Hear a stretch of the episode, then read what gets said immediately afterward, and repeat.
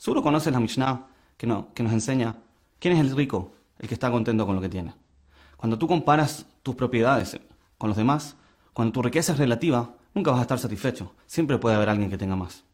Si lográramos ser agradecidos con lo que tenemos, podríamos valorarlo y de verdad nos sentiríamos ricos. Yo sé que es fácil decirlo, es un poco más difícil sentirlo, porque no basta con palabras. Eso lo enseña nuestra allá. Hay una mitzvah de Bikurim, la mitzvah de tomar el primer fruto que crece en tu tierra, traerlo al templo y agradecerle a Hashem por toda la bondad que te ha dado.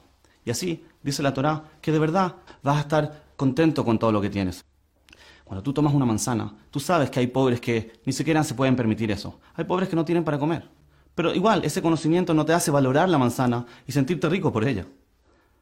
Pero cuando dices una brajá, por ejemplo, cuando bendices a Hashem y le agradeces por haberte dado esa manzana, estás haciendo una acción que te hace concentrarte en el hecho que podrías no tenerla y por lo tanto valorarla. Y así, sentirte rico.